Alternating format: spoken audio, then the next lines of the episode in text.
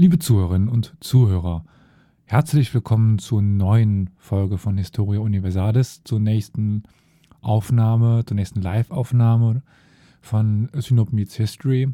Und bevor die Episode gleich startet, muss ich mal wieder ein, zwei Worte verlieren, da auch dieses Mal, wer kann es voraussehen, nicht alles ganz glatt lief.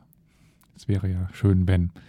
Ähm, ja, ich habe es mal wieder geschafft, äh, nicht auf den Aufnahmeknopf am Anfang zu drücken. Dementsprechend werde ich nach dem Intro gleich ein bisschen nachsynchronisieren, nenne ich es jetzt mal. Und dann im Laufe des Ganzen geht es über zum ja, Originalvortrag, wenn ich es jetzt mal so nenne. Also das schon mal ganz vornweg. Dann ja, die Aufnahmequalität ist immer noch nicht perfekt. Wir sind immer noch ein bisschen am Rumexperimentieren aufgrund der doch speziellen Situation in, innerhalb de, der Bar und mit den Boxen und den äh, nicht ganz so tollen Mikrofonen. Aber ja, das werdet ihr, ihr hören. Ich werde noch gucken, wie ich da noch ein bisschen dran rumspielen kann.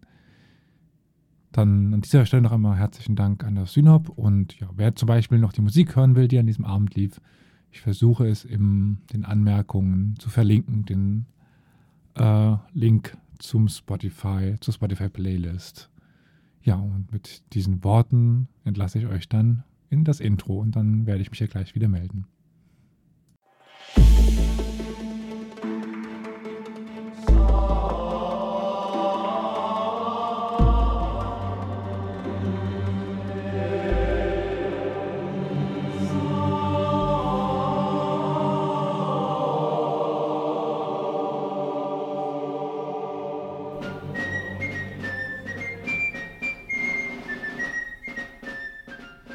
Und auch an dieser Stelle jetzt wieder herzlich willkommen. Herzlich willkommen zurück zu Historia Universalis, dem Geschichtspodcast. Eigentlich habe ich diesen Text, wie am Anfang schon erwähnt, eingesprochen. Aber heute möchte ich euch, oder am heutigen Abend ja eigentlich, etwas erzählen von Leo Africanus, auch bekannt als Al-Hassan ibn Muhammad ibn Ahmed al-Wasan al-Khenatini al-Fasi oder Juan Leone Crenatino, Joanna al-Assad Hussein Arab von Granada, Giovanni Leone oder eben Johannes Leo der Afrikaner. Und von seinem berühmten Werk, die Beschreibung Afrikas. Ja, und im Anschluss gibt es dann noch eine Gesprächsrunde mit zwei in Deutschland lebenden Tunesiern, die zu Fragen nach ihrer Herkunft, nach ihrer Zukunft und Tunesien hoffentlich Antwort stehen werden. Ja, mm, der Einfachheit halber werde ich die Biografie, also den, die Biografie von Leo Africanus, ich werde ihn der Einfachheit halber Leo Africanus nennen, der unter diesem Namen in Europa eigentlich am bekanntesten ist und nicht Al-Hassan al, äh, Al ibn Muhammad ibn Ahmed al-Wassan al-Khenatini al-Fasi, auch der Länge halber. Also Leo Africanus war ein marokkanischer Diplomat, der Anfang des 16. Jahrhunderts von christlichen Piraten gefangen genommen, gefangen genommen wurde und an den Papst verkauft. In Rom konvertierte er zum Christentum und wurde schriftstellerisch aktiv. Doch bevor ich jetzt näher die Biografie von Leo Africanus erzähle, würde ich ganz gerne noch auf die Zeit von Leo Africanus eingehen und für ein besseres Verständnis der anschließenden Fragen auch etwas zum Maghreb. Aber was ist überhaupt Maghreb? Unter Maghreb versteht man die nordafrikanischen Länder Tunesien, Algerien und Marokko. Teilweise werden auch die Staaten Libyen, Mauretanien und Westsahara dazugezählt. Diese Sammelbezeichnung bezieht sich auf die Geschichte und Geografie, die durch große Gemeinsamkeiten die Region seit Jahrtausenden verbindet. Das Wort Maghreb leitet sich von arabisch al-Maghrib, der Westen, ab. Demgegenüber steht der Maschrek, der Osten, mit Ägypten, Syrien, Palästina, Irak und Jordanien. Im Arabischen selber hat Marokko die Eigenbezeichnung als Al-Maghreb. Algerien heißt auf Arabisch Al-Jassair und Tunesien einfach nur Tunis. Hauptsächlich wird im Maghreb maghrebinisches Arabisch gesprochen, ein Arabisch mit starken Berber- und französischen Einflüssen. Französisch hingegen ist die Handels-, Bildungs- und Kultursprache aber je nach Land in unterschiedlicher Ausprägung. Doch wenden wir uns wieder der Geschichte zu und machen einen Kurzdurchlauf der maghrebinischen Geschichte bis ins 21. Jahrhundert. Über die ersten Jahrtausende der Geschichte ist nicht viel bekannt. Erst Karthago, eine phönizische Siedlung, welche 1814 vor Christus gegründet wurde, bringt Licht in das Dunkle der Geschichte des Maghrebs.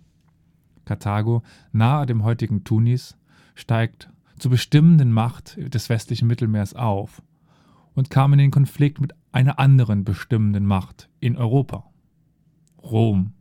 Nach drei Kriegen, die Punischen Kriege, wurde Karthago dem Erdboden gleichgemacht und Rom übernahm die Kontrolle über Nordafrika. Mit dem Niedergang Roms fielen die Vandalen, die sprichwörtlich wie die Vandalen herrschten, in Nordafrika ein und formierten ein eigenes Königreich. Dieses musste nach einer kurzen byzantinischen Phase ab 1600, 1600 äh, ab 642 dem Kalifat weichen, das bis nach Spanien vorstieß. Nach einer kurzen Phase, einer Einheit von Nordafrika, Spanien, dem Maschrek, unter den Kalifen zerfiel das Kalifat aber auch wieder, insbesondere in den so abgelegenen Bereichen wie dem Maghreb, abgelegen von der Zentralmacht zu der Zeit in Bagdad und dann Damaskus. Lokale Dynastien übernahmen nun in diesen Grenzregionen die Macht und im Maghreb lief das nach einem Muster ab. Und mit diesem Muster möchte ich jetzt an den Vergangenheitsmoderator übergeben, der jetzt an dieser Stelle wieder übernehmen wird. Ein Muster, dass eine herrschende Dynastie durch eindringende Berber abgesetzt wurde. Die eindringenden Berber waren durch das karge Leben in der Sahara und im Atlasgebirge gestählt. Aber nach wenigen Jahrzehnten verlieren sie ihre Stärke durch innere Streitigkeiten. Und die nächste Dynastie kommt aus den Bergen des Atlas herab und kämpft sich blutig an die Macht. Häufig war dieser Aufstieg auch mit einem politischen Programm verbunden, zum Beispiel bei den Fatimiden, die Schiiten waren. Aber um hier nur einige Dynastien zu, nennen, also zum Beispiel die Almohaden, die Almoraviden, Hafsiden oder die eben genannten Fatimiden. Und zu dieser Zeit gibt es auch eine enge Verbindung zwischen dem Maghreb und der Iberischen Halbinsel. Zu dieser Zeit waren es keine zwei getrennten Kontinente. Teilweise und zeitweise herrschten auch auf beiden Seiten dieselbe Dynastie. Im modernen Sinne würde man sagen, auf beiden Seiten war dasselbe Land. Im 16. Jahrhundert übernahmen dann teilweise die Osmanen die Herrschaft über den Maghreb. Größtenteils etablierten sich aber lokale Herrscher in nomineller Abhängigkeit zum osmanischen Sultan. Diese finanzierten sich häufig als Piraten und wurden als Barbareskenstaaten bekannt. An der marokkanischen Küsten, Küste hatte Portugal und Spanien schon seit dem 15. Jahrhundert Gebiete besetzt.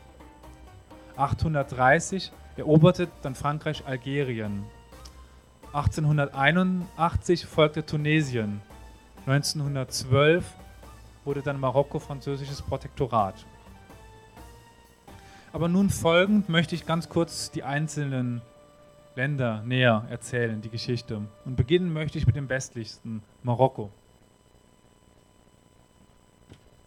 Marokko wurde 1956 unabhängig, aber noch heute sind kleine Gebiete Marokkos durch Spanien besetzt, sei es Ceuta oder sei es Melilla, immer wieder aktuell in den Nachrichten, wenn es um Flüchtlinge geht, die dort versuchen, über die europäische Außengrenze zu kommen.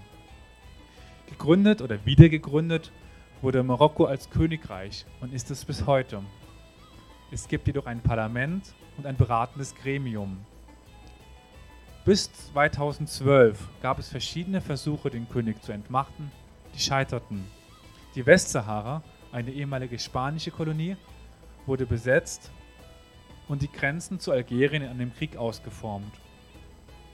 Am 20. Februar 2011 kam es im Rahmen des sogenannten arabischen Frühlings zu Protesten. Daraufhin kündigte der König politische Reformen an und er gab einige seiner Rechte ab, blieb aber immer noch in einer starken Position als König. Er ist insgesamt immer noch sehr beliebt beim Volk und der sogenannte arabische Frühling wirkt es sich in Marokko nur geringfügig aus. In Algerien war seit Beginn des 20. Jahrhunderts vermehrt Widerstand gegen die französische Regierung entstanden, der 1954 im Algerienkrieg gipfelte. aufgrund der Besonderheit Algeriens, das an der Küste französisches Gebiet und eben keine Kolonie war, gab es eine Vielzahl von französischen Siedlern, das Gebiet nicht an eine algerische Re Regierung übergeben wollten. Doch im Januar 1961 gab es ein Referendum in Frankreich und Algerien, in dem für eine Unabhängigkeit Algeriens gestimmt wurde. Algerien durfte daraufhin am 18. März 1962 unabhängig werden. Nach dieser setzte sich der Sozialismus in Algerien durch, bis er 1988 durch Unruhen gestürzt wurde. 1991 gewannen dann die radikalen Islamisten die Wahl, wurden aber durch das Putschen dem Militär abgesetzt.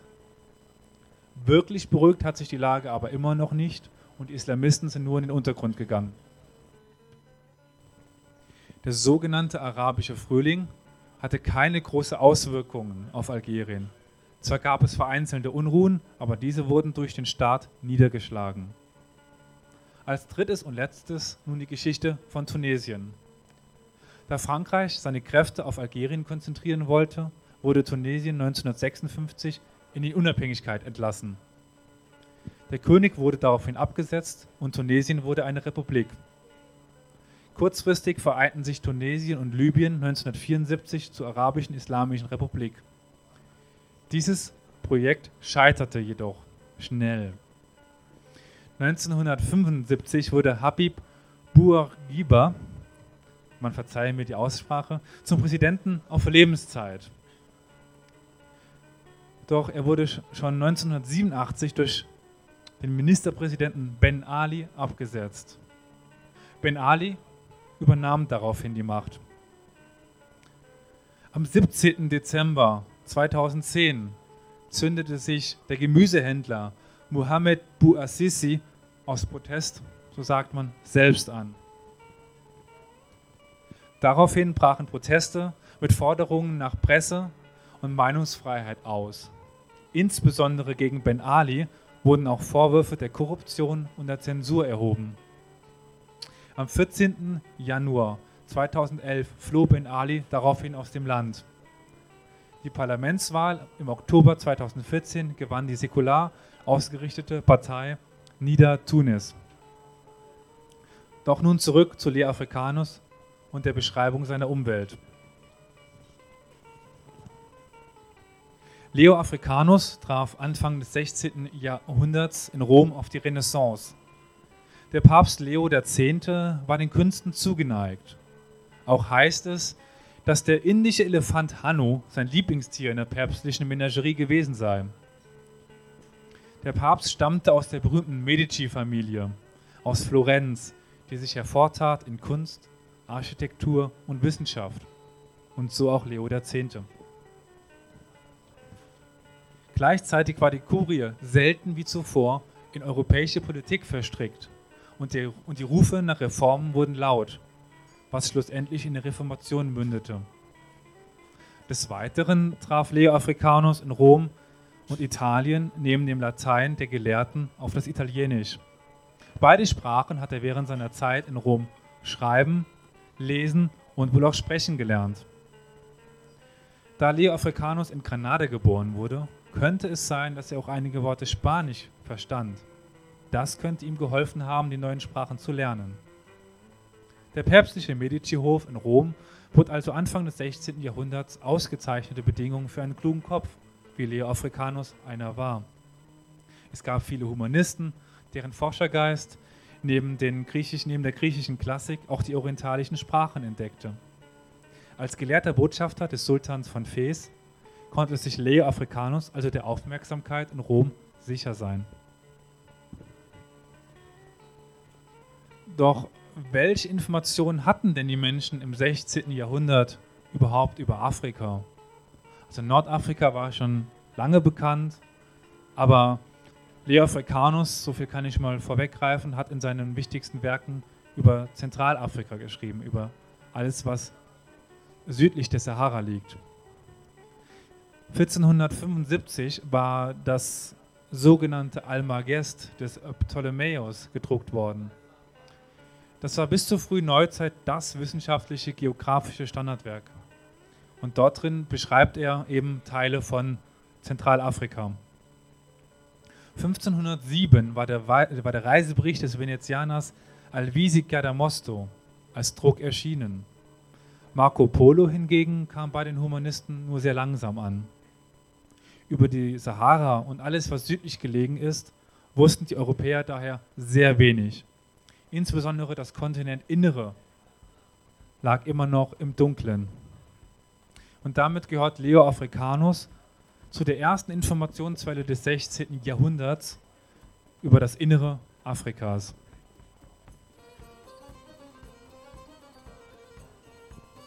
Aber wer war überhaupt Leo Africanus? Im Jahre 1519 unterschrieb ein muslimischer Gefangener der Kurier auf ein Manuskript, das er der Vatikanischen Bibliothek entliehen hatte, mit Al-Hassan ibn Muhammad ibn Ahmad al-Wassan al-Fazi, hat dieses Buch von Anfang bis Ende durchgesehen. Doch wer war dieser Al-Hassan al-Wassan? Und wie kommt überhaupt ein Name eines scheinbar arabisch oder muslimischen Mannes in ein vatikanisches Dokument. Geboren wurde Leo Africanus wahrscheinlich im Oktober oder November 1494 in Granada, zwei Jahre nach der Eroberung der Stadt durch die Spanier. In Granada blieb die Familie von Leo Africanus jedoch nicht lange. Wahrscheinlich schon 1496 oder 97 wanderten sie nach Marokko aus. Die Familie zog nach Fes. Fes, damals eine Weltstadt, Hunderttausende von Einwohnern, einer der größten Städte der Welt. Dort hatte ein Onkel Leo Africanus am Hofe des dortigen Sultans eine Anstellung. Und eben dieser Onkel half ihm wahrscheinlich auch, in Fes anzukommen. Er schlug eine klassische Ausbildung in einer Koranschule ein und wurde Faki, also ein Rechtsgelehrter.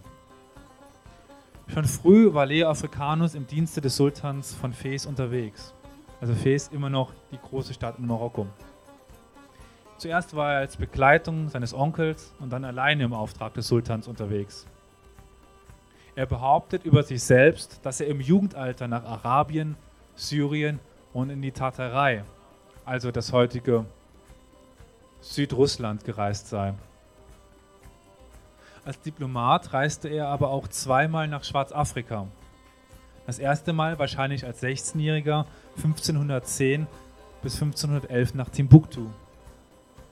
Die zweite Reise dauerte von 1512 bis 1514, die ihn zuerst am Niger entlang in den Sudan führte, bis er schließlich in Kairo ankam. Ein unüblicher Weg für Reisende. Die Europäer sollten noch hunderte Jahre später Probleme haben, diesen Weg zu gehen. Zurück in Fes kämpfte er auf Seiten des Sultans gegen die immer weiter vordringenden Portugiesen an der marokkanischen Küste. 1515 machte er, dann, machte er sich dann auf eine Gesandtschaftsreise nach Istanbul. Wahrscheinlich sollte er bei den Osmanen um Hilfe gegen die christlichen Portugies Portugiesen bitten. Da jedoch der osmanische Sultan Selim I. auf einen Kriegszug gegen die Perser und Ägypten war, musste Leo Africanus nach Kairo nachreisen. Über den Erfolg seiner Missionen gibt es keine Nachricht. Sowieso gibt es zwischen 1517 und 1518 eine Lücke in der Überlieferung. Im Sommer 1518 wird Leo Africanus von Petro de Bobadilla, einem Johanniter und Piraten, an der Ostspitze Kretas gefangen genommen und nach Rom gebracht. In einem bisher nicht identifizierten Tagebuch, einem französischen Tagebuch aus dem Jahre 1580, 18, findet sich folgender Auszug. Gegen, das, gegen den Ende des Monats Oktober nahm der Bruder des Bischofs von, von Salamanca, ein Spanier und Kapitän, man könnte ihn noch nennen ein Piraten, auf See einen türkischen Botschafter gefangen. Dann brachte man besagten Botschafter in die Engelsburg. Also, Leo Africanus, in dem Bericht zwar ein Türke, was nicht ganz stimmte, aber das passt schon irgendwie, für die äh, doch etwas weltfremden Bewohner des Vatikans. Der Bibliothekar des Vatikans, Sanobio Acciaioli, markierte acht Bände der Leo Africanus zwischen November 1518 und April 1519 ausgeliehen hatte. Viele dieser Werke hat Leo Africanus, sagen wir mal, unterschrieben. Am Ende des Manuskriptes findet sich ein kurzer Text auf Arabisch, wie wir ihn gerade eben gesehen haben, mit dem Namen entweder Leo Africanus, Al-Hassan Al-Wassan, ja, und dass er ihn gelesen habe. Aber auch neben der Verfügbarkeit von anregender Literatur war die Haft von Leo Africanus in der Engelsburg nicht besonders hart. Am 6. Januar 1520 sollte sich jedoch die Lage von Leo Africanus radikal ändern. Dafür zitiere ich nun kurz aus, einem, aus dem Tagebuch des päpstlichen Zeremonienmeisters Paride de Crassi, ungläubiger Botschafter des, des Königs von Numida getauft. Vor vier Monaten brachte unsere Flotte auf See eine Flotte der Mauren auf. Mit ihr geriet ein Botschafter des Königs von Fes in Gefangenschaft. Nachdem der Botschafter lange Zeit in der Engelsburg festgesessen hatte, sagte er, ob nun aus Berechnung, um aus dem Gefängnis zu entkommen, oder durch echtes Verlangen, geleitet, dass er sich entschieden habe, Christ zu werden. Der Papst ließ ihn zunächst wegen dieser Sache befragen, aus welchen Gründen er seine Glauben ablege und nach einem anderen streben wolle, den er doch gar nicht kenne. Dieser Botschafter, den zu prüfen mich der Papst mit zwei anderen Bischöfen beauftragt hatte, sagte mir dann, er wolle den mauretanischen Glauben wegen seiner Vieldeutigkeit, seiner Unordnung und seiner vielfachen inneren Widersprüche nicht mehr. Denn Mohammed, ein in sich gespaltener Mann, habe den zu verwirrenden Glauben. Zunächst erklärt er dann äh, Sakrist dem Sakristan und mir, zunächst erklärte dann der Sakristan und ich die Unterweisung für erfolgreich abgeschlossen. Ferner bereiteten wir an diesem Tag die Taufe so vor, dass der Papst die persönlich vornehmen könne. Als nun alles gut hergerichtet war, taufte der Papst ihn auf den Namen Johannes Leo de Medici. Herausragend ist die Nennung des Namens de Medici. Al-Hassan al-Wassan, der muslimische Gesandte, wurde nach dem Papst benannt. Leo. Und durch den Beinamen de Medici wurde er eigentlich adoptiert.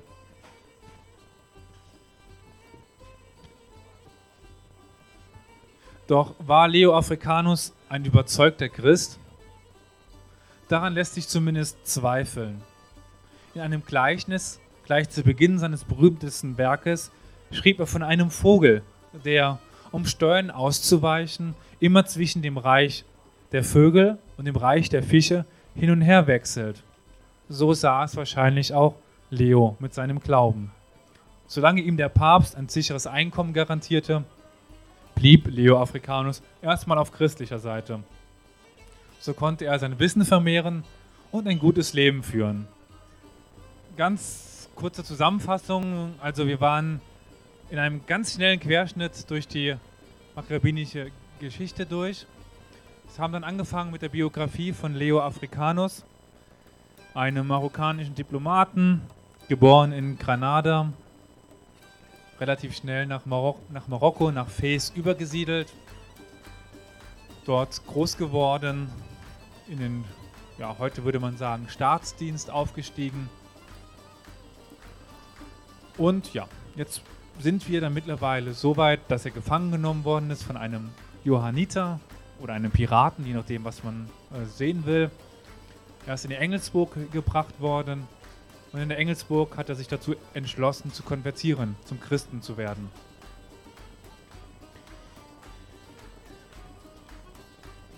Wir hatten seinen, naja, sagen wir mal, Adoptivvater, äh, von dem haben wir etwas erfahren, von Papst Leo X. Dieser starb aber nun Ende 1521. Und Leo Africanus, wie so viele andere Schützlinge des Papstes, standen nun mittellos auf der Straße. Der nächste Papst, Hadrian VI., bestimmte nämlich als einer seiner ersten Amtshandlungen einen radikalen Sparkurs. Nicht nur heute, sondern auch schon damals war Sparen angesagt. 1524 brach dann zusätzlich noch die Pest in Rom aus und jeder versuchte zu fliehen. So wahrscheinlich dann auch Leo Africanus. Doch er floh nicht, wie man sich es denken könnte, zurück nach Marokko oder in den Maghreb, wie immer nach Tunis. Nein, er, er blieb in, äh, in Italien und ging nach Bologna. Warum ist unklar. Er verdiente jedoch auf jeden Fall nachgewiesen ab 1524 in Bologna sein Geld, unter anderem als Arabischlehrer. 1526 kehrte er dann nach Rom zurück und beendete seine Arbeit an seinem heutzutage berühmtesten Werk, der Kosmographia, die später dann im Deutschen als die Beschreibung Afrikas bekannt wurde. Und zurückgekehrt war er wahrscheinlich aufgrund der Wahl von Clemens VII. als neuen Papst. Ein Vetter von Leo X. und wieder ein Medici. Wohnen tat Leo Africanus vermutlich zu dieser Zeit im Viertel Regola. Zumindest ist bei der Volkszählung 1526 ein Jo.Leo ohne weitere Angaben dort zu finden. Und diese Wohnungswahl zahlte sich wahrscheinlich 1527 aus und stellte sich als Glücksgriff heraus. Als Leo wahrscheinlich aufgrund der abseitigen, also etwas abseitigen Lage des Viertels rechtzeitig vom Sacco di Roma fliehen konnte. Das Sacco di Roma war eine ja, doch sehr brutale Plünderung französischer und deutscher Söldner von Rom. Aber nach diesem Jahr, also nach 1527, gerät das Leben von Leo, Afrika Leo Africanus ins, ins Dunkle. Gesicherte Nachrichten gibt es keine mehr über ihn. Vielleicht ist er über Neapel nach Tunis geflohen oder auch über Venedig, wo die erste Abschrift seines Buches auftauchte. Der Deutsche Albrecht von Wittmannstetter erwähnte 1555, dass er zweimal nach Tunis gereist wäre, um dort Leo zu treffen aber wohl vergebens. Daher ist nicht gesichert, dass Leo Africanus überhaupt nach Tunis gekommen ist. Wahrscheinlich oder vielleicht ist er auch beim Sacco di Roma ums Leben gekommen. Zu dieser Zeit wäre Leo Africanus 37 Jahre alt gewesen. Und seine Spur verliert sich mit dem Sacco di Roma. Heute ist Leo Africanus vor allen Dingen mit seinem Werk Discrezione dell'Africa, auf Deutsch die Beschreibung von Afrika, bekannt. Es sind aber von ihm weitaus mehr Werke erhalten. Ein Jahr nach seiner Taufe, nach seiner Taufe verfasste er zusammen mit dem Juden Elia Maronita eine, eine arabische Abschrift der Paulusbriefe. Und 1524 schließt er in Bologna ein dreisprachiges Wörterbuch ab. Wahrscheinlich zusammen mit dem Juden Mar Mantinio. Auf 118 beschrieb, äh, beidseitig beschriebenen Seiten finden sich 2500 arabische Substantive in alphabetischer Reihenfolge. Zunächst regelmäßig, später nur noch sporadisch, stehen dem gegenüber hebräische, lateinische und spanische Bedeutungen. Der Jude äh, Jacob Mantinho, sein Partner bei dem Werk, ist wohl gegen Ende etwas ausgeschieden aus dem Werk. In den Druck gelangte als erstes Werk von Leo Africanus sein Buch De Viris Illustri Illustribus, also von ja, hervorragenden Leben übersetzt. Und dabei handelt es sich um 26 Kurzbiografien arabischer und jüdischer Gelehrter. Die Abschrift der Paulusbriefe und das Wörterbuch waren auf Arabisch, der Rest der Texte aber auf Latein oder Italienisch. Leo Africanus hat also zumindest so gut die neue Sprache gelernt, als dass er Texte diktieren konnte.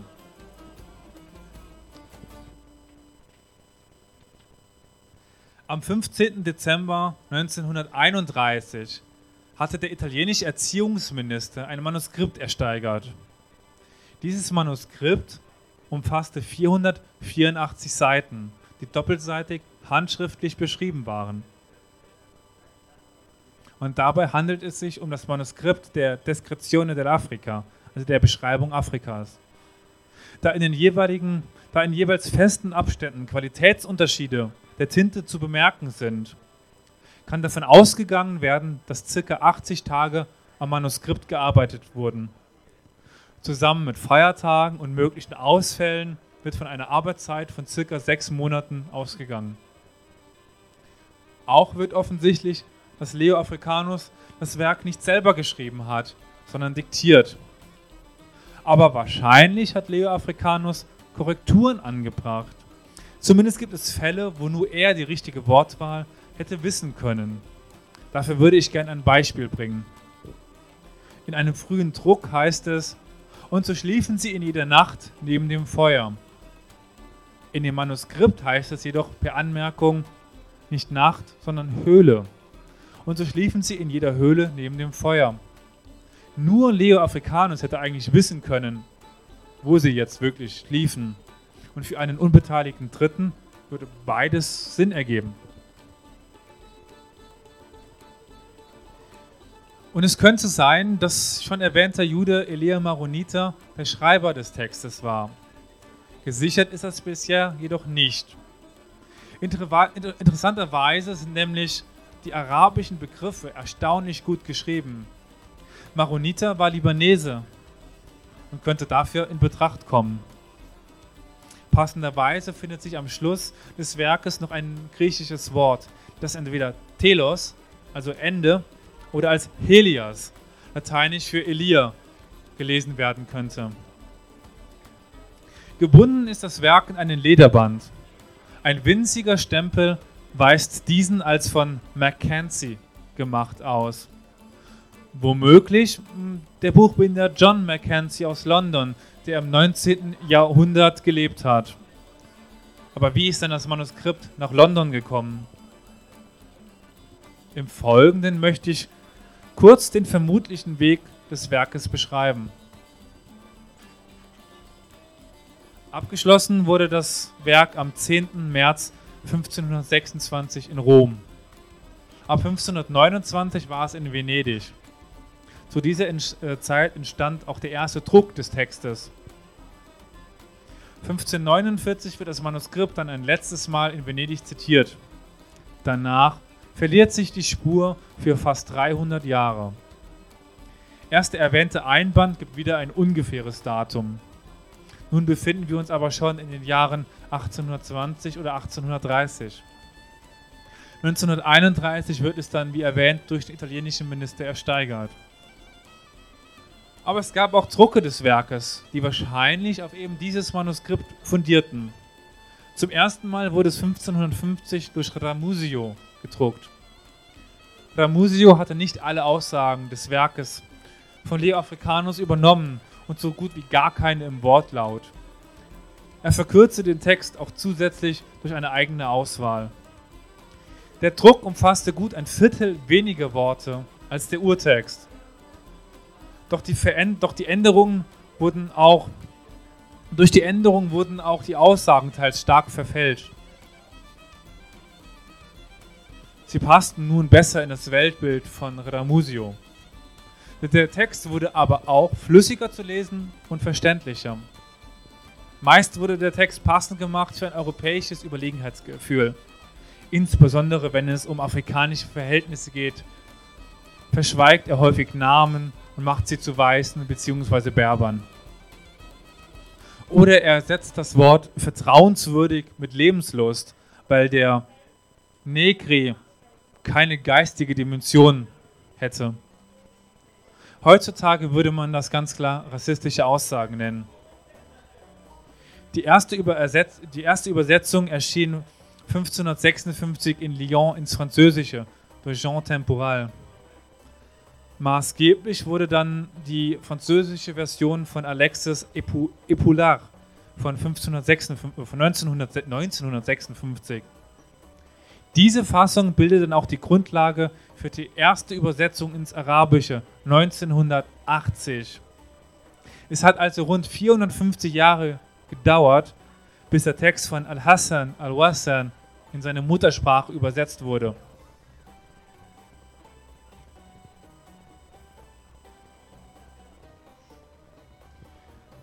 Ganz kurz möchte ich jetzt noch auf den Inhalt seines Werkes eingehen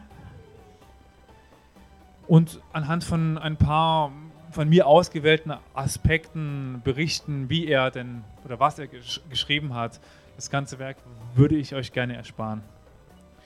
Beginnen möchte ich mit dem Niger, dem großen Fluss in Afrika. Der Niger, so berichtet Leo Africanus, habe er selber befahren. Er schrieb, dass er von Osten nach Westen fließt. Des Weiteren habe er erfahren, dass er als Abfluss des Tschadsees entstehe und im Westen in den Ozean mündet.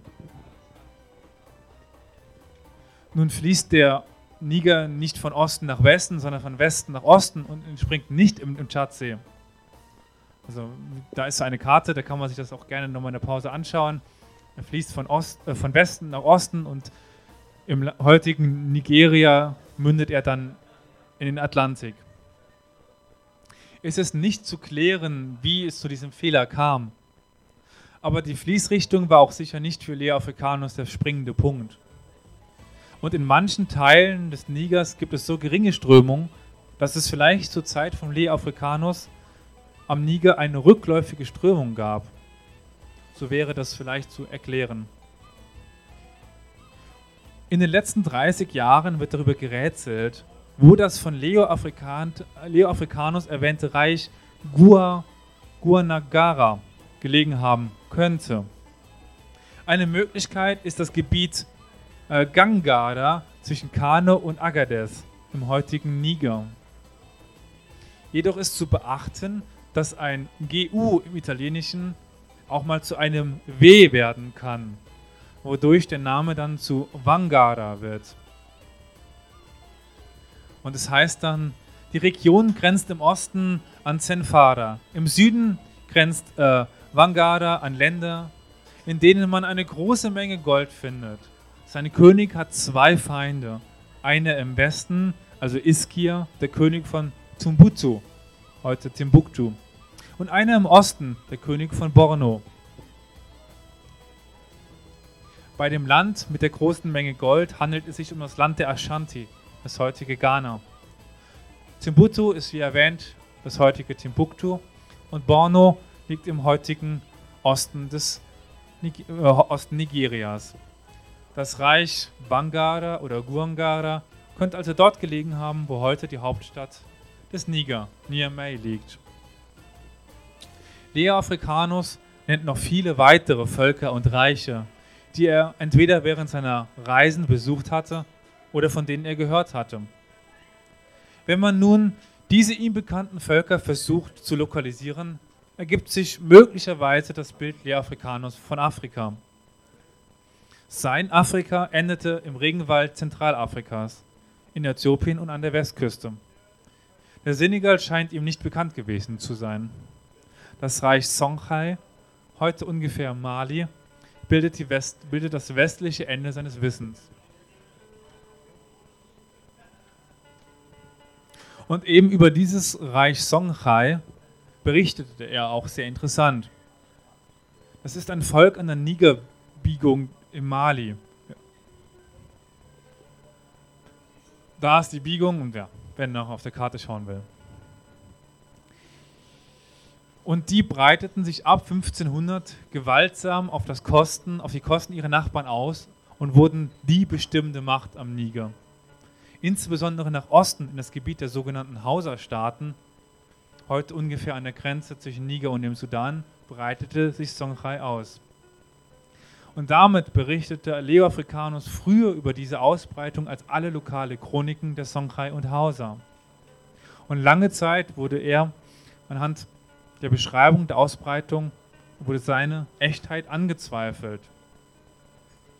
Doch mit dem Auftauchen des Manuskripts und den sich daraus ergebenden Änderungen am bisher nur bekannten Druck passt die Erzählung nun sehr genau auf die lokalen Gegebenheiten. Also Leo Africanus, marokkanischer Diplomat, Sklave, Christ, Moslem, in Rom lange gelebt, in Fes, vielleicht später noch in Tunis, beschrieb, ja, was wir heute Schwarzafrika nennen, Zentralafrika, die Länder Nigeria, Niger, Sudan, Mali, Burkina Faso. Und hat uns somit zum ersten Mal Wissen überhaupt über diese Region übermittelt.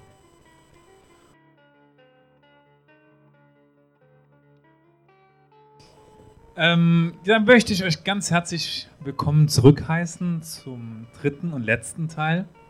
Jetzt eine lockere Atmosphäre in einem kleinen Gespräch. An meiner Seite sind äh, Medi oder Mahdi, Yassin, Yassin für die Deutschen. Ähm, aber ganz kurz vor, vorweg, wer noch Lust hat, eine kleine Spende zu hinterlassen, da ist ein kleiner Spendeeimer. Ähm, ansonsten, ja, das Ganze wird es auch online geben auf meiner oder unserer Webseite, weil ich bin eigentlich Teil eines Podcastes, Historia Universalis, also www.historia-universalis.fm. Aber so viel zum Formal, ja. Ähm, dann möchte ich jetzt ganz kurz oder ganz schnell eigentlich mit der Fragerunde weitermachen. Also sowieso ab jetzt bei irgendwelchen Fragen, wie auch immer, raus damit. Wenn ich sie nicht beantworten kann, leite ich sie gerne weiter an meine beiden Interviewpartner. also danke erstmal euch, dass ihr da seid und ähm, ich möchte mit einer ganz einfachen Frage beginnen, weil das da unterscheidet ihr euch schon relativ, nämlich wie seid ihr überhaupt nach Deutschland gekommen? Ich möchte mal mit äh, Medi dabei anfangen, weil bei Yassin ist das ein bisschen anders. Aber wie ist Medi denn, Medi, wie bist du denn nach Deutschland gekommen? Ja, also es, äh, ich habe so mein Abi in 2006 gemacht und dann war ich ein Jahr in der Universität in Tunis und dann irgendwann mal hatte ich einfach keinen Bock mehr.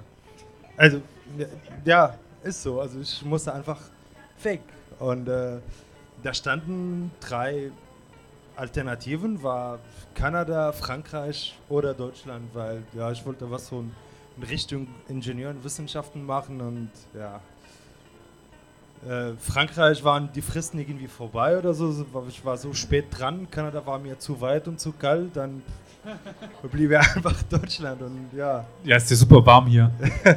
nee, also, aber es ist auf jeden Fall besser als, als Kanada. Immerhin, wenn es zu kalt ist, bin ich zwei Stunden zu Hause. Also von daher. ja, stimmt. Die Distanz ist doch ein bisschen kürzer. Ja. Okay, aber äh, äh, Yasin, bei dir ist es ja ein bisschen was anderes, wie du, nach, wie du nach Deutschland gekommen bist. Ja gut, also dadurch, dass meine Mutter halt eben Deutsche ist und ich hier Familie habe, bin ich nach Deutschland gekommen zum Studieren. Mein Bruder hat hier in Saarbrücken studiert, deswegen auch die Wahl Saarbrücken und weil ich noch hier einen Teil der Familie habe, die hier im Saarland sind, hat sich halt dem was sehr einfach für mich und schnell habe ich mich für Deutschland entschieden und für Saarbrücken dann. Ja, hat sich halt schnell. Ja. Da hört man den Einschlag ein bisschen raus. Also du kanntest ja Deutschland wahrscheinlich schon von, Ur von Urlauben vorher und, und von Besuchen ja. und und und. Aber äh, dann vielleicht erstmal, ich weiß nicht, ob du dich an den ersten Eindruck erinnern kannst, vielleicht, aber äh, die Frage an, an Medi. Wie war denn dein erster Eindruck von Deutschland? Also, nee, wirklich, das war farbenreich. Also ich hatte das Gefühl, alles sieht hier so in HD aus. Also es ist, ja, bei uns, also, du hast ja irgendwie so einen Sepia-Filter, also das alles so ein bisschen Richtung Gelb und so. Ich fand die Farben echt super. Also es äh, war grün und ja, äh, grün. Äh, ist, ja. Nee, ansonsten, äh, ich weiß nicht. Das, das ich glaube, das hat jeder, der von seiner Heimat weg ist und egal wo du bist, du hast ja immer also diesen, also egal wo du bist, du hast ja diesen, diesen, diesen Eindruck von, von was komplett Neues. Und das ist so neu, dass du einfach nicht so beurteilen kannst, weil äh, ich glaube, da wären dieselben Eindrücke, ob ich jetzt also in Deutschland wäre oder, oder irgendwo anders. Ja, also so waren die ersten Eindrücke. Also es, äh, ich habe die nicht mehr halt so wirklich in Erinnerung. Also ich kann es wirklich jetzt nicht sagen, oh, wie war es damals?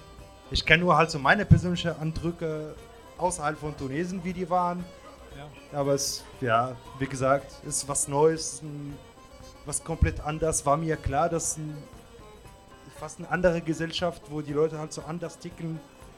Und ja, muss man sie auch erst kennenlernen. Also es, äh, ja. Danke.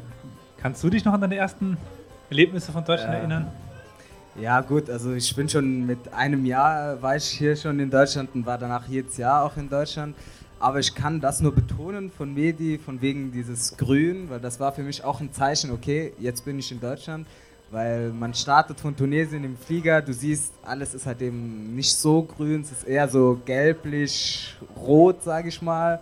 Und dann kommt man nach Deutschland und s- siehst überall Wald, Grün, die Straßen, die sind breit äh, und so. Also das war für mich halt eben das Markenzeichen. Okay, jetzt bin ich wieder, jetzt bin ich gerade in Deutschland oder jetzt bin ich äh, in Tunesien.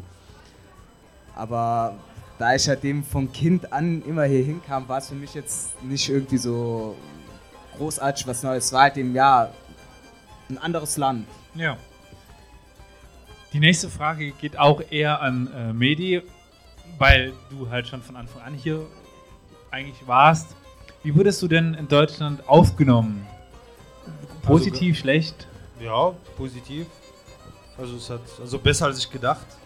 Also meine Erwartungen waren ja auch nicht so hoch, aber es ist, also nee, war echt ganz also ganz schön. Also ich kam ich habe eine Gastfamilie also vom Anfang an gewohnt und ich war halt so bei denen ein Jahr lang und war echt super schön. Wobei ich war ja auch in Freiburg, das im Süden ist anders. Ja, der Süden ist ein bisschen anders als der Osten. Ja, nee, Ah. nee, es ist, ist, ist ganz schön. Und ich glaube, also ich kam zu einem Zeit, wo die gesamte Stimmung in Deutschland war, Wann nochmal? Nur kurz. also ich kam 2007. Das ist vielleicht ganz wichtig, halt nach 2015. Also, nee, ich kam halt 2007 und ich glaube halt so, dass die, die, die, die gesamte Stimmung in Deutschland war viel besser. Also ich weiß nicht, also so, Themen, was, was jetzt hier so jeden Tag, was man hört, gab es halt so nicht davor. Ja. Also, ja, Genau. aber auf jeden Fall positiv.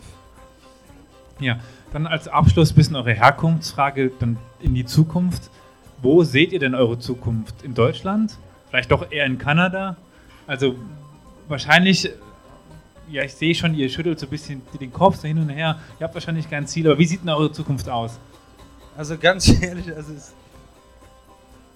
ich weiß es nicht. Also ich kann es nicht sagen. Also ich bin mal gespannt halt so, was kommt. Klar ist jetzt halt so mittlerweile, ich bin seit zwölf Jahren in Deutschland, das ist ja auch ein Teil von mir, also das mir auch keiner nehmen kann, auf gar keinen Fall. Und äh, ja, also es ist, ich fühle mich halt so hier zu Hause. Und ich denke halt, so, ich kann ja auch mich überall zu Hause fühlen. Also wenn du zwölf Jahre halt so in einem Ort verbringst, davon habe ich acht, nee, zehn in Saarbrücken verbracht. Also es ist sch- schon viel. Ja. Aber ich bin auf jeden Fall da, wo die Blauen nicht mitregieren. Also das, das, also das bin ich mir sicher. Ja, das ist wohl wahr. In Saarbrücken daheim, in der Welt zu, zu Hause. hm? Bei dir Ja. wahrscheinlich ähnlich, oder? Ja, also ich kann es auf keinen Fall sagen, ob ich jetzt hier in Deutschland bleiben will oder nicht. Aber Vielleicht wird es ja Spanien. hm? Ja, vielleicht wird es Spanien, kann sein, gut möglich, vor allem wegen dem Wetter. Also nee, ich ja. bin halt eben definitiv kein Wintermensch, kein deutscher Wintermensch. Ich, äh, ich brauche Sonne und blauen Himmel. Also das ist meine Energiequelle und das ist hier nicht vorhanden. Deswegen kann es sein, dass Deutschland nicht bleiben wird. Ja, gut. ähm, aber ihr seid es nun beide schon, je nachdem, länger in Deutschland. Und wie- hat sich euer, also, wie hat sich euer Bild denn von Tunesien in der Lauf der Zeit verändert, also seitdem ihr in Deutschland seid? Also das geht natürlich wiederum mehr an Medi, weil sein Bild vielleicht sich deswegen stärker änderte. Aber habt ihr nach Deutschland euer Bild von Tunesien geändert oder ist es immer noch dasselbe? Ja klar, da, da sieht man mittlerweile, was bei uns falsch und schief läuft. Das ist, ist klar. Nee, ist egal. also Ich glaube also, wenn du, wenn du lange weit weg bist von deinem Zuhause, von deinem Element, von deiner Komfortzone, dann du, du hast eine Art, also du nimmst einen Abstand. Manchmal auch von dir selbst. Und klar, dass da fängst du an, dir zu überlegen, ja, bei mir war richtig schön, aber ne, Tunesien ist ein schönes Land. Djerba Ja, soll eine wunderschöne Fall. Insel sein. Auf, nee, nicht nur, es ist auch, mein, mein, meine Stadt, also, wo ich herkomme, es ist auch, äh, für mich ist die schönste Stadt in Tunesien, also ist ganz normal. Aber wie gesagt, also das ist, ähm, und ich finde, das, das ist eine Bereicherung, auf jeden Fall.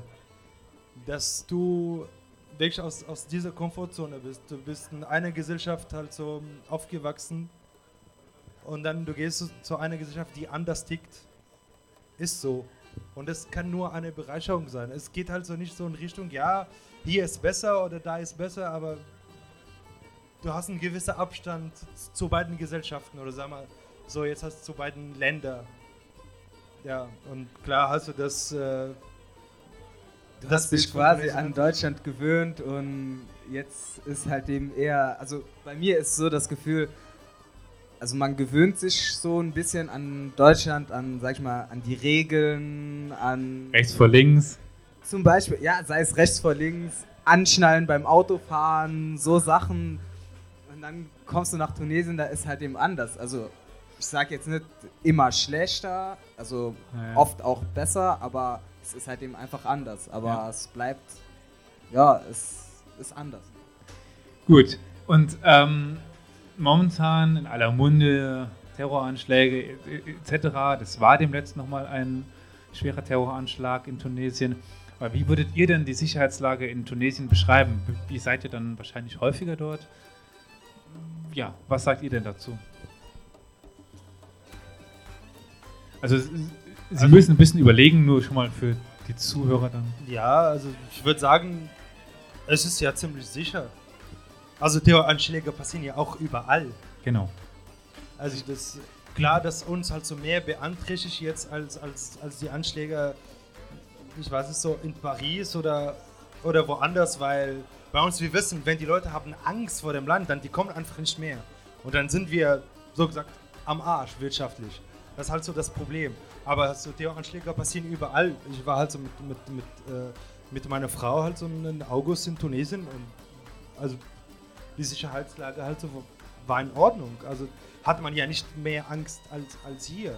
Ja, ich glaube, wenn man es irgendwie hochrechnet, waren in Deutschland zwei oder dreimal mehr Terroranschläge als in Tunesien. Aber in Tunesien waren, glaube ich, in den letzten zehn Jahren zwei schwere und so vielleicht nur ein, zwei kleine oder sowas, keine Ahnung, und das war's. Ja, das finde ich ja auch ganz wichtig. Vielleicht kommen wir halt so später zum Thema, also diesen ganzen arabischen Früh äh, Frühling ist das, wie du gesagt hast, da waren schweren Anschläge. Da sind in beiden Anschlägen vielleicht 70 Leute ums Leben gekommen. In anderen arabischen Ländern halt so sterben halt so viel mehr jeden Tag. Und das ist halt für mich so ein Zeichen, dass schon, dass zum Beispiel in Tunesien, wir sind sowas nicht gewohnt. Und wir wollen das nicht gewohnt werden. Dass wir, okay, da kommt halt so überall in den Nachrichten, dass es einen Terroranschlag gab, da sind zwei Leute ums Leben gekommen. Da war überall. Das wäre in, Af- in Afghanistan wäre das nicht mal irgendwie eine Randbemerkung Genau, ja. wert. Und das sagt halt schon viel zu der, zu der Sicherheitslage. Also das ist, ist schon sicher. Also Wenn man es dann hochrechnet, sicherer als Paris, als Berlin, ja, ich es als halt London. nicht vergleichen, aber wie gesagt, ich, ich finde es ist, ist ein sicheres Land. Ja, zu der Frage nach sicherem Land kommen wir später nochmal. ähm, beziehungsweise ich konnte ja gerade die Frage überleiten, nämlich ist Tunesien, also wir, wir hören es momentan in den Nachrichten, Deutschland sieht ja Tunesien oder die deutsche Regierung sieht Tunesien nicht als sicheres Herkunftsland an, weshalb es quasi Flüchtlinge nicht geben kann, sondern nur über ähm, die Beantragung eines äh, Visums und ähnlichem. Würdet ihr Tunesien als sicheres Herkunftsland beschreiben oder nicht? Also ich würde es auf jeden Fall als sicheres Herkunftsland beschreiben. Ja, also es ist halt eben ein Land, ja, da waren, also es gab ein paar Terroranschläge, das äh, gab es, muss man zugeben, aber es war jetzt auch jetzt nicht so schlimm, sag ich mal, wie in anderen Ländern. es, es war auf jeden Fall ungewohnt, vor allem für die Tunesier, weil das gab es seitdem früher gar nicht. Also wirklich, ich kann mich an keinen Terroranschlag erinnern vor der Revolution oder generell nach der Revolution gab es seitdem die paar Terroranschläge, die bekannt waren. Aber trotzdem ist Tunesien ein sicheres Herkunftsland. Also ich meine, es ist immerhin das einzige Land, was nach der Revolution einigermaßen äh, gut vorangekommen ist und wo es keinen Bürgerkrieg gab, wo es jetzt, äh, weil die Menschen halt eben keine Waffen haben von Anfang an. Das heißt, es gibt keine Waffengewalt in Tunesien. Das ist schon mal das Positive. Genau, ja, so würde ich das jetzt aus meiner Sicht auch sehen wir sind jetzt schon ein paar Mal auf die Terroranschläge zu sprechen gekommen. Da spielt immer die Religion eine wichtige Rolle. Und wie ist denn, also man hört ja häufig so Iran, die, die Islamische Republik, auch in den anderen Ländern spielt die Religion eine wichtige Rolle. Aber wie ist das denn in Tunesien? Spielt der Islam in der Politik eine wichtige Rolle? Jein. Also in der Politik spielt er auf jeden Fall eine Rolle. Ähm, in der Verfassung steht auch, dass Tunesien ein islamisches Land ist. Gut, Deutschland ist ein christliches Land. Wir werden von einer christlich äh, Ja, aber in der tunesischen Verfassung, falls ich mich nicht irre, steht, dass Tunesien ein Land ist, deren äh, Religion Islam ist. Das heißt, dass das Land. Kein säkularer Staat. Also genau. Kein säkularer Staat. Genau, das heißt ja eigentlich, das heißt ja schon, dass äh, Religion schon eine ziemliche Hauptrolle spielt. Dennoch wird meines Erachtens die Religion in Tunesien nicht richtig ausgelebt. Ich meine, wenn ich mir angucke, was in Tunesien, wie viel Liter Bier da runtergeschluckt wird. Gut, das ist das äh, meistgebrochene Verbot des Korans, das Alkoholverbot, oder? Äh, ja, also es kommt ja nicht nur auf Alkohol an, es kommt ja auch auf, keine Ahnung, Ramadan. Es gibt in Tunesien auch viele, die keinen Ramadan machen und die während Ramadan auch essen gehen in Restaurants und so. Das sieht man halt eben auch. Zwar eher in größeren Städten als in kleineren. In den kleineren Städten ist die Religion, sag ich mal, eher verbreitet, so wie halt eben hier in Deutschland auch. Auf dem, auf dem Dorf, äh, auf dem Land gehen die Leute auch öfters sonntags in die Kirche in Tunesien ist es halt eben auch so, dass man auf dem Land eher verschlossen ist und dass die Religion mehr zu sagen hat als äh, in größeren Städten. Aber ja. in großen Städten, da gibt es mittlerweile Bars und Clubs, die gibt es hier in Deutschland nicht. Also ja gut, in den großen Städten. Also, also abseits von Zerbrücken. Ich würde sagen, dass es, die Religion ist, ist, schon, also ist schon wichtig. Also die tunesische Gesellschaft schon islamisch geprägt, also muss man sagen. Ähm, aber das ist, ich sehe es halt so eher in eine Richtung, dass, dass die Religion ist für die Tunesier eher so ein, eine Quelle positiver Werte. Klar, halt so wird, wird, wird von politischen Parteien, klar wird, ist in, in der Politik auch wichtig, aber das, äh, ja, allein das in jeder Ecke, du hast eine Moschee, also wie hier Kirchen, fünfmal am Tag hörst du halt so den, den, den Gebetsruf. Es ist ein Land, der islamisch geprägt ist aber ohne zu, tendieren, ohne zu tendieren der islamischer Gewalt. Also da, da finde ich halt so zwei unterschiedliche Sachen. Selbst der, der, der, der, also die islamischen Parteien in Tunesien, also eine zum Beispiel ist, ist jetzt, der regiert, also der auch mit. Das ist so ein bisschen halt so wie die große Koalition hier. Also wir haben, ja, ist so, also wir haben eine säkularen Partei, der jede ähm, der jede islamische Rechtslage ablehnt und du hast eine islamische Partei. Die regieren zusammen. Die sind kompromissfähig und bis jetzt, da war halt so nie, die haben nie explizit zu irgendeiner Art von, von islamischen Gewalt gerufen oder politischen Gewalt in allgemein. Und das kann ich ja auch verstehen, also dass so eine Partei gibt, die auch so ähm, mächtig ist, weil die Gesellschaft ist ja auch so geprägt. Also das, äh, aber da ist ja nicht, also den Vergleich, den, den Vergleich zu Iran ist ein bisschen schwierig. Also Natürlich. Also das, das sind erst zwei unterschiedliche Richtungen, zwei unterschiedliche Länder. Ich finde ja auch, du kannst ja auch nicht mit Saudi-Arabien, das ist ein islamisches Land, also dass die Scharia, also den, den, den Koran ist die Rechtsgrundlage im Land. Bei uns ist es nicht. Also den Koran, also versucht man zum Beispiel, wir hatten bis vor einem Jahr ein Gesetz, dass eine Frau, dass ein Mann kriegt zweimal so viel bei der Erbe wie eine Frau. Der ist so historisch gewachsen. Es ist seit, keine Ahnung, jetzt so über 800 Jahren so und die Menschen hatten keinen Grund, das zu ändern. Also selbst die Frauen waren halt so davon überzeugt. Und jetzt also vor kurzem, vor, vor einem Jahr, ich glaube, also gab es ja die, diesen also neuen Gesetz, dass es wird ja nicht mehr der Fall. Im Fall halt von einer Streitigkeit, also kriegt die Frau genauso viel wie der Mann. Das war halt eben einfach so geregelt wie früher, sage ich mal, wo es traditionell der Mann geht arbeiten, der hat, der verdient das Geld, die Frau kümmert sich um die Kinder und ums Haus. Da war es halt eben klar, sage ich mal, dass äh, der Mann mehr äh, erbt, weil die Frau hat ja, also entweder wohnt sie noch bei im Elternhaus oder sie ist verheiratet und hat einen Mann, der sich um sie kümmert, was aber heutzutage nicht mehr der Fall ist, wo es halt eben die Frauen auch arbeiten, was in Tunesien natürlich der Fall ist. Frauen arbeiten viel und deswegen gibt es halt eben die Gleichberechtigung bei der, äh, beim Erbe. Ja, genau, also das ist auch meine Wahrnehmung. Aber wir haben es gerade ein paar Mal die Religion angesprochen und du sprachst jetzt vom Iran mit einer anderen Richtung. Also ganz kurz, es gibt zwei große Richtungen im Islam, die Sunnis und die Schiis, die Schiiten und die Sunniten. Also die im Iran, das sind äh, Schiiten. Ihr seid dann Sunniten, nehme ich jetzt mal an, im, ich weiß es. Ähm, aber gibt es denn im, in, in, in, Tunesien noch andere religiöse Strömungen als die Sunniten? Also, ja, also so religiöse Minderheit.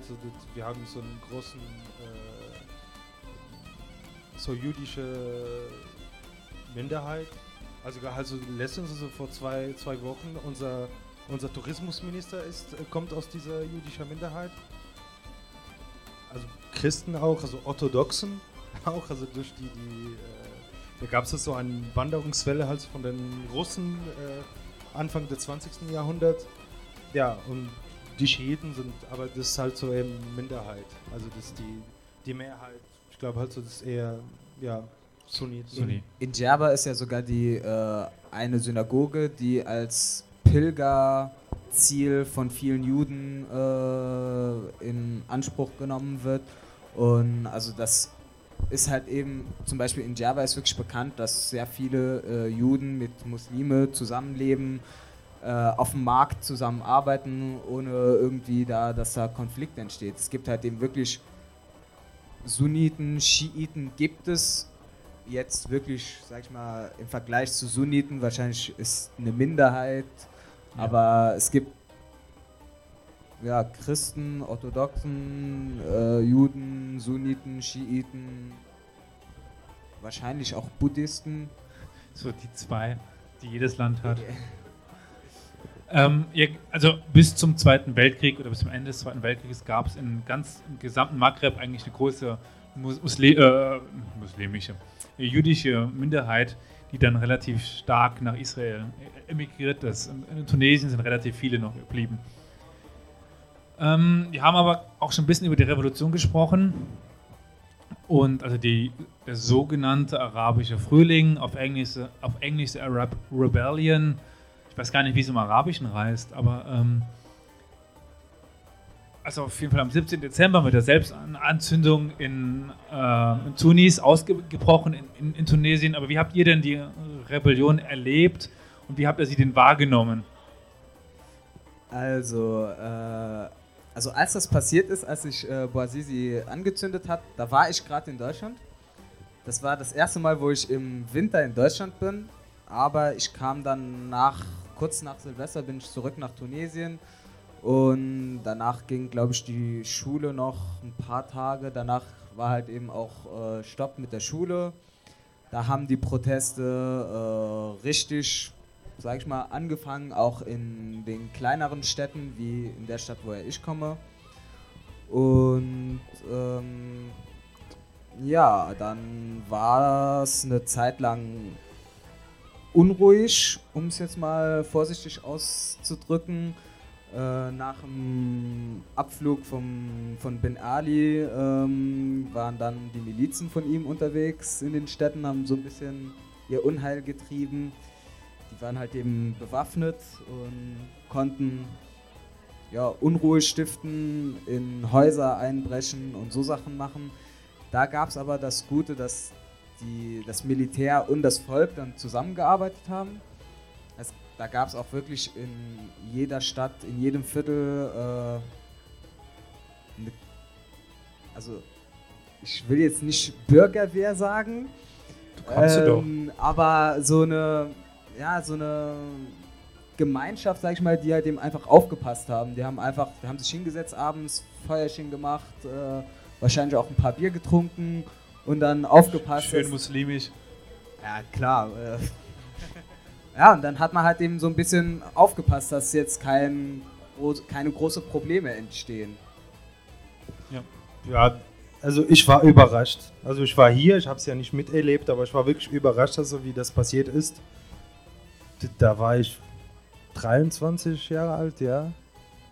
Also, ja, nee, um, nur um zu sagen, dass ich bin 23 Jahre unter einem Diktator gelebt und für mich war, gab nichts anders. Und es Das könnte, können wir nicht behaupten, ne? Ja, also es könnte halt so nie was anders werden. Und ganz ehrlich, ich, ich, ich habe ich hab's die Tunesier einfach niemals so getraut, dass sie für sowas fähig sind. Also Da gebe ich dir recht. das hat mich echt überrascht. Also, what? Was denn das? Also es, war, ich war überrascht. Klar, also, es gibt also diese Angst erstmal. Und jetzt, was ist? Was gibt's? Also das, äh, nee, es war echt krass. Ja, also ich war hier, klar, es gibt ja diese Angst, weil ich war ja noch extrem stark an Tunesien gebunden. Also ich glaube, damals bin ich fünfmal im Jahr nach Tunesien geflogen. Also das, äh, ja. Und äh, ich, ich war echt überrascht. Und dann, wa- was danach kam, vielleicht also, wenn wir äh, später drüber reden, also das war einfach wunderbar. Also das war ein ganzen Jahr, also 2011 war ein ganzen Jahr nur Gänsehaut. Also das, äh, das ging einfach alles so schnell, dass wir jetzt, also ich sage mir, hä, wie haben wir denn damals gelebt? Wie haben wir davor gelebt? Also es ist echt wirklich Also, so. Wenn du dir das wirklich so vorstellst, wie du früher, du durftest halt eben nicht in YouTube rein, also YouTube war gesperrt. Äh, wenn du auf YouTube gehst, war äh, 404 Error. Äh, der Grund dafür war, dass es ein Video vom Präsidenten gab, der mit seinem Sohn gespielt hat auf YouTube. Deswegen hat er YouTube gesperrt.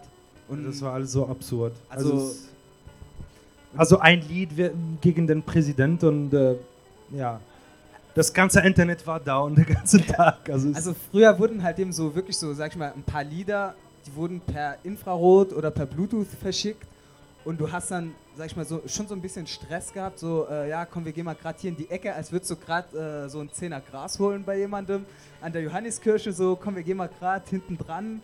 Also es war schon angespannt. Du konntest halt eben auch nichts äh, auf der Straße sagen. Konntest jetzt nicht irgendwie sagen, irgendwas gegen die Polizei, gegen das Regime oder so. Das war, es waren, sag ich mal, überall auch ein paar Spitzel, die gab es immer, die dich äh, schnell mal in die Pfanne gehauen haben.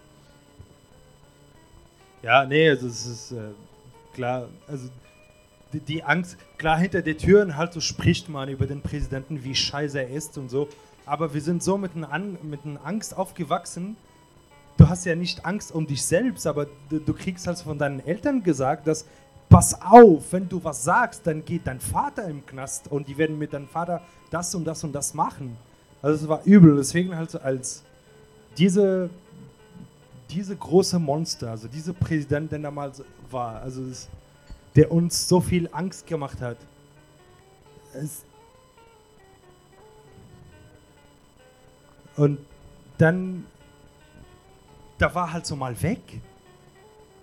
Und dann sagst du, hä? Also dacht, ich dachte, dass wir diesen Stockholm-Syndrom haben. Also ja, und was ist jetzt mit dir, mit uns? Also was wird halt so mit uns passieren? Also ja, viele romantisieren halt so die Revolution ein bisschen halt so, ist schön, ja, da war dieser Gemüsehändler, Aber ganz im Ernst, also diese Welle von Empörung im, Arab im arabischen Raum. Irgendwann mal die großen Mächte haben gesagt, hm, also jetzt lassen wir die machen, was die wollen. Und deswegen halt wurden die auch gestürzt. Also, Also, anders könnte nicht, nicht gehen. Also das, äh, es gab schon mal Versuche, halt so irgendwas zu unternehmen gegen, gegen Ben Ali oder gegen äh, Mubarak in, in, in, in Ägypten. Es gab wirklich vielleicht, wo, wo es viel blutiger war, als was in 2011 passiert. Aber da zu dem Zeit anderen Mächte, also egal aus welchem äh, aus welcher Ecke der Erde halt so hatten ihren Interesse, dass der Typ da bleibt. Und so funktioniert es leider. Also muss Ja. man ja auch sagen. Also schon, schon in 2011, also ich erinnere mich also wirklich noch dran, als die Ausschreitungen so ausbrachen in, in Tunesien, da war die Diskussion in die Assemblée Nationale in Frankreich, also im, im Parlament. Also das war die äh, damals die, die Außenministerin von Frankreich und sie hat es angeboten, er sagt, ja, warum helfen wir nicht jetzt den Diktator halt so mit, mit unseren polizeilichen äh, Erfahrung, damit er halt so diesen Ausschreitungen unterdrückt. Und das sagt schon so viel aus.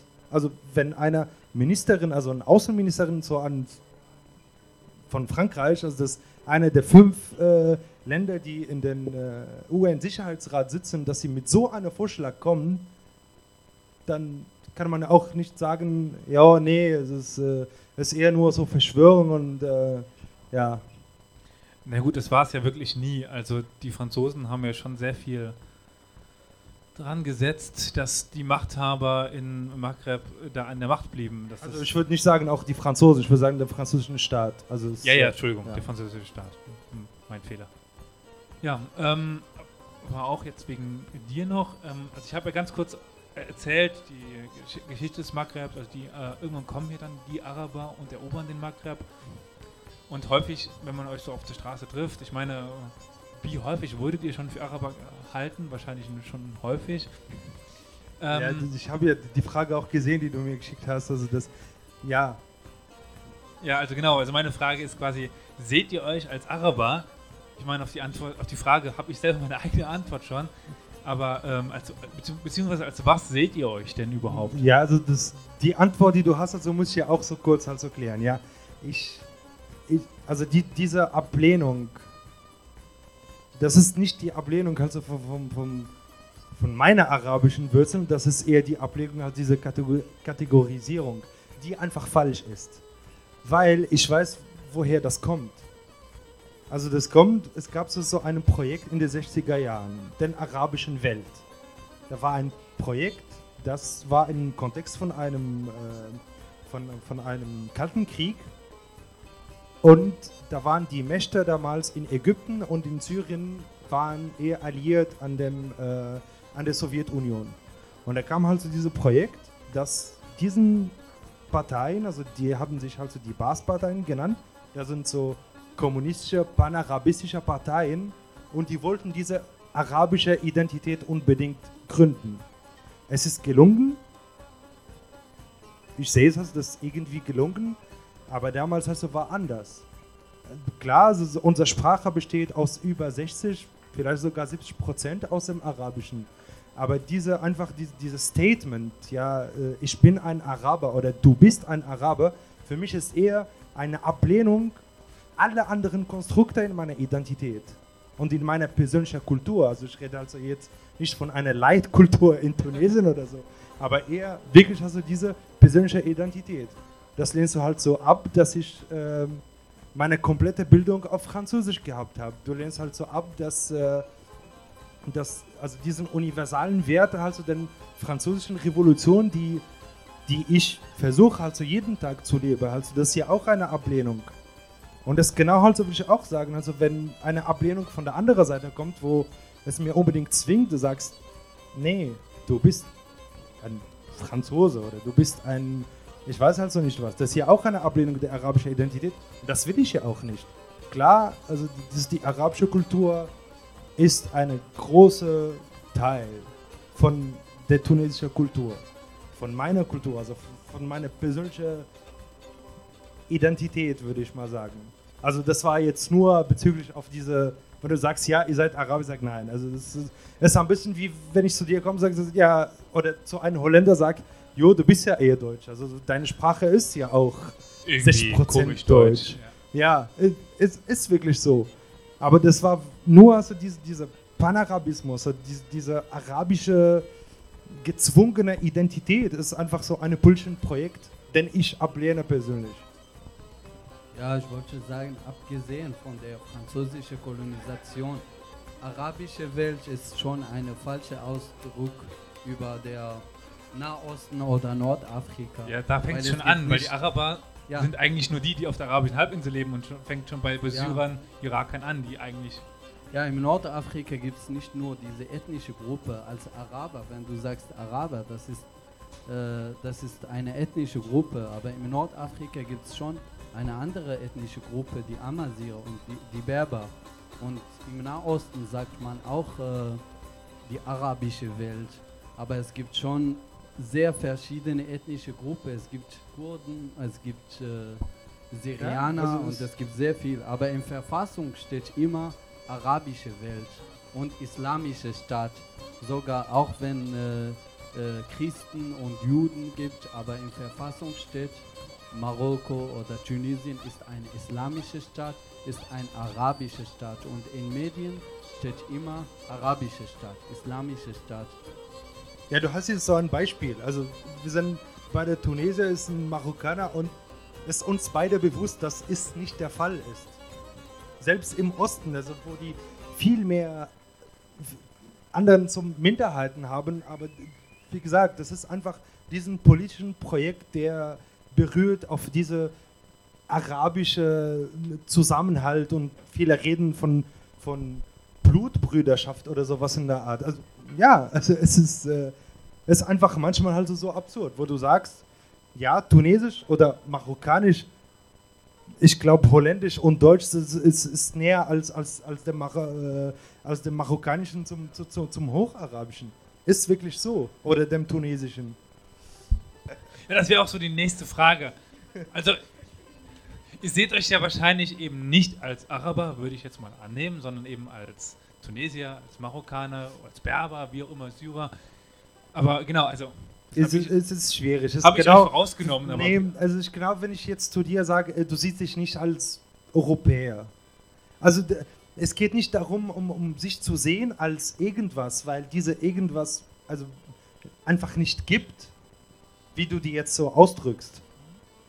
Also klar, wie gesagt, denn das ist äh, also die, die, arabische Kultur ist, ist ein großen Teil von uns. Also das hat unser Länder geprägt über, über Tausende von Jahren. Also das ist nicht halt so das als Ablehnung. Wenn mich jetzt also die Frage kommt, wie siehst du dich? Also ich persönlich, ich habe meine persönliche Präferenz. Ich sehe mich halt als mediterran. Und ist wirklich so. Also das, ähm, ich fühle mich einfach ein Teil von diesem Mittelmeer. Ich war in August halt so noch auf Malta und ich habe mich wirklich zu Hause gefühlt vom Essen her, vom, äh, von der Architektur, obwohl das Malta ist komplett anders geprägt. Das äh, ist, ist so extrem britisch geprägt, italienisch, aber ich habe mich irgendwie zu Hause gefühlt.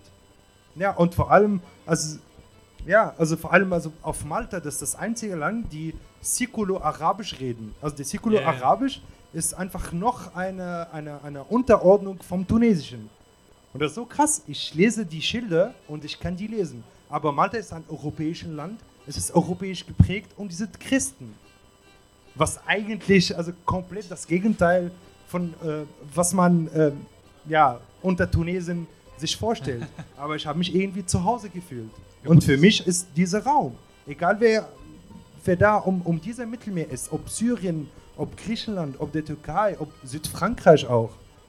Also es ist, ich fühle mich halt so näher an Südfrankreich als äh, Mosel hier. Also es, äh, ja, der Mosel ist auch schön, aber es, ja, es ist immer ja, so kalt und so düster und so ich grau. Ich würde halt dem schon fast sagen, dass, also wenn man sagt, so jemand ist Araber, das ist so, so ein breiter Schirm. Da, also Wie das ist einfach dann? nur, ja genau, also das ist halt eben einfach ein Versuch, irgendwie Leute, die ungefähr die gleiche Sprache sprechen, die ungefähr gleich aussehen, die vielleicht die gleiche Religion haben, so ja okay, ihr seid jetzt alle mal das da, ne? Also einfach so, einfach nur so eine, eine Hauptgruppe, die sich in mehrere Untergruppen unterteilt. Also Araber sind halt, wie du schon gesagt hast, eigentlich von der arabischen Halbinsel, aber rechts und links davon, die zählen die Leute einfach dazu, vielleicht, ja, einfach um den Überblick zu behalten, damit man nicht so viele Gruppen hat. Also das ist einfach zur Vereinfachung. Aber als Araber würde ich halt eben nur die Leute bezeichnen, die wirklich von der arabischen Halbinsel sind. Die anderen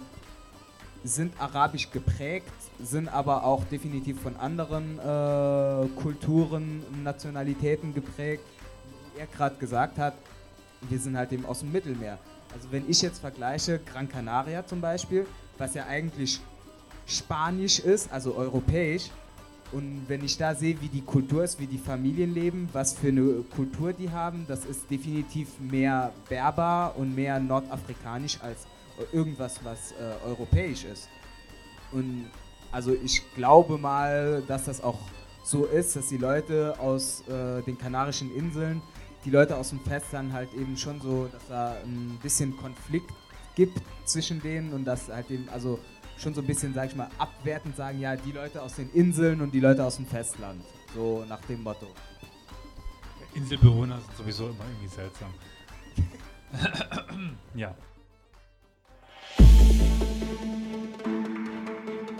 Thank